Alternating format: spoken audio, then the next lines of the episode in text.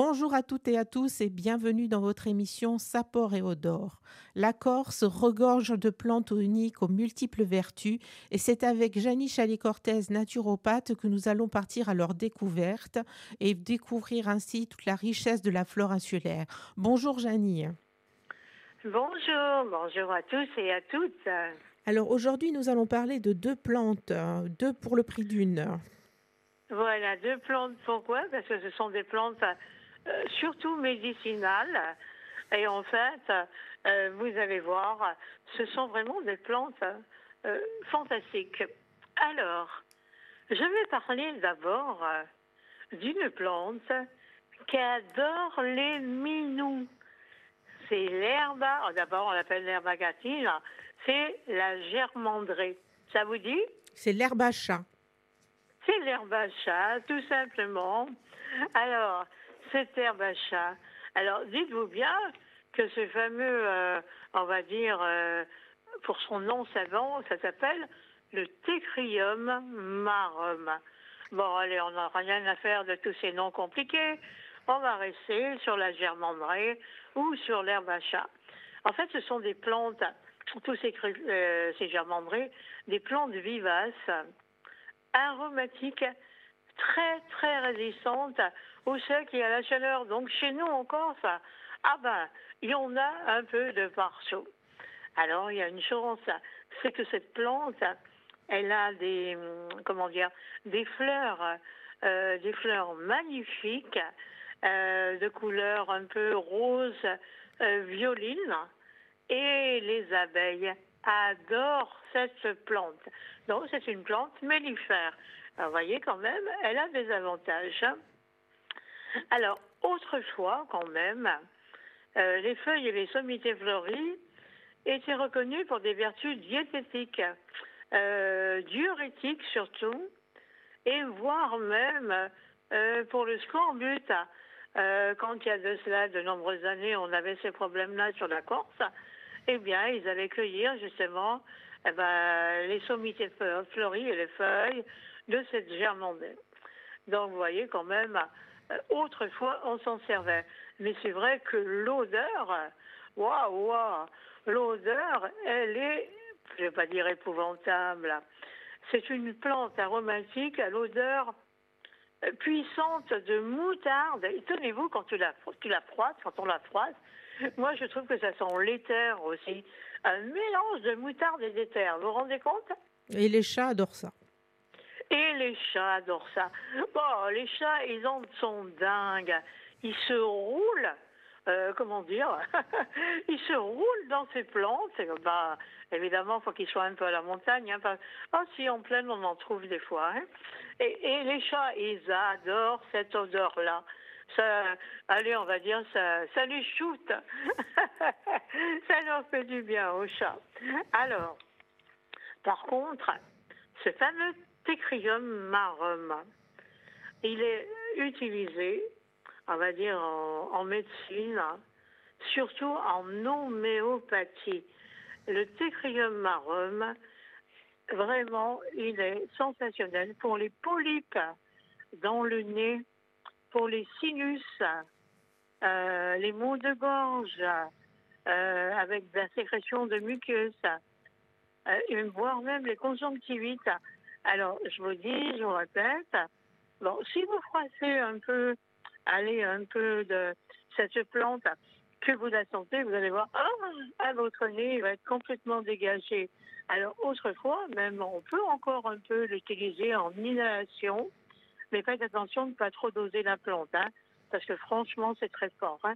Alors, l'avantage, c'est qu'en homéopathie, euh, que ce soit aller en 4CH, en 7CH, je ne vais pas rentrer dans les détails, eh bien, ce sera fantastique pour soigner les allergies naso-sinusiennes, les rhinites allergiques. Euh, vous savez que l'homéopathie, en fait, on va prendre un végétal et ce végétal, on va, par force de dilution, eh ben, pouvoir le transformer pour qu'il soit facilement assimilable.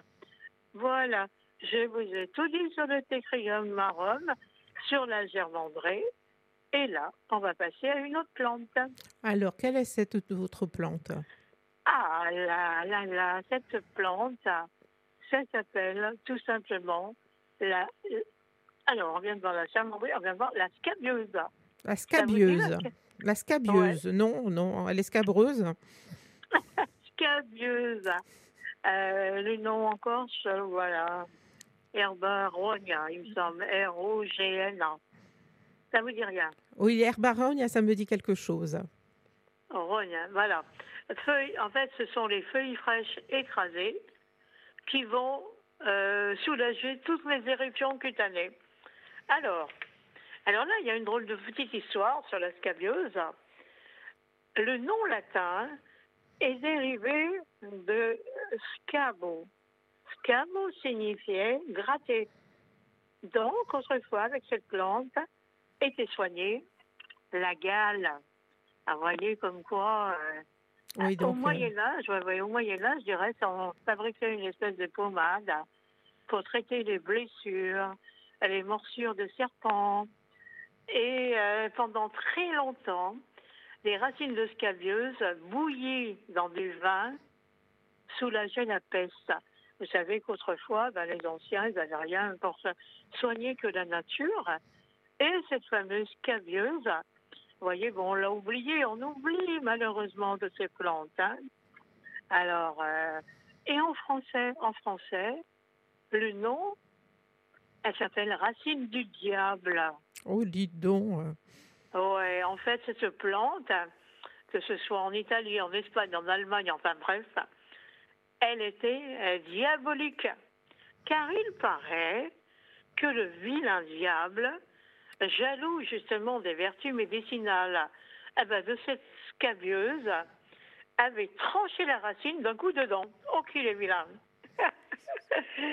Alors, cette scabieuse, je reviens à ses vertus euh, médicinales, elle a en plus des vertus fébrifuges, expectorantes, euh, diurétiques, dépuratifs et évidemment cutanées. Hein que ce soit pour l'acné, pour l'eczéma, enfin, tous ces problèmes de peau. Hein. Et n'oubliez pas qu'à la base, cette scabieuse, eh bien, elle se servait surtout pour soigner la gale. Ah, vous avez me posé une question. Oui. Est-ce que ça se mange, les jeunes pousses? Oui, justement, ça se mange. Oui, les jeunes pousses de scabieuse se mangent, que ce soit les fleurs, les feuilles, euh, les bourgeons, c'est comestible. Moi, les pétales de scabieuse, bien souvent, je les mets un peu comme les pétales de soucis, tout ça. Je les mets en décoration sur les pieds, sur les pieds, n'importe quoi. Sur les salades. Sur les plats. voilà, sur les plats. Et puis en fait, elle est très jolie. Vous voyez comme, à quoi elle ressemble, la scabieuse Ah non, je vois pas du tout. À quoi ça ressemble?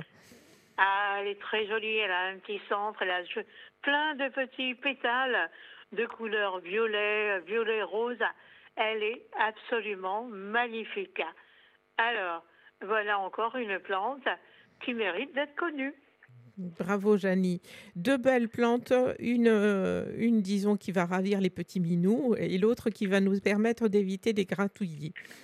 Voilà, c'est parfait. Bien, chers auditeurs, nous allons nous retrouver la semaine prochaine pour une nouvelle émission, euh, bien sûr en compagnie de Janie, pour une nouvelle émission de Sapor et Odor. En attendant, vous retrouverez celle-ci le vendredi à 11h45 sur nos ondes et en podcast, bien sûr, sur la page Facebook, Twitter et Internet de la radio. En attendant, je vous dis merci beaucoup. On se retrouve la semaine prochaine pour une nouvelle émission. Merci encore, Janie. À bientôt. À bientôt.